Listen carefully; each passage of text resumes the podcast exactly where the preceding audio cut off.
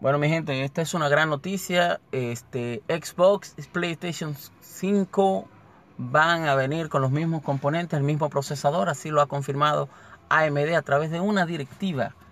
La señora Lisa Su, quien ha confirmado que están ahora mismo trabajando en las nuevas generaciones de consolas y que las mismas van a usar los mismos componentes. Recordemos que AMD es, es una de las principales fabricantes de componentes, eh, tanto de chips como procesadores para la industria de la tecnología. Pero ahora se va a sumar el hecho de que van a estar trabajando para el nuevo Xbox Scarlett y eh, para el nuevo PlayStation 5 en las próximas generaciones. Ya eso está en camino, ya está llegando.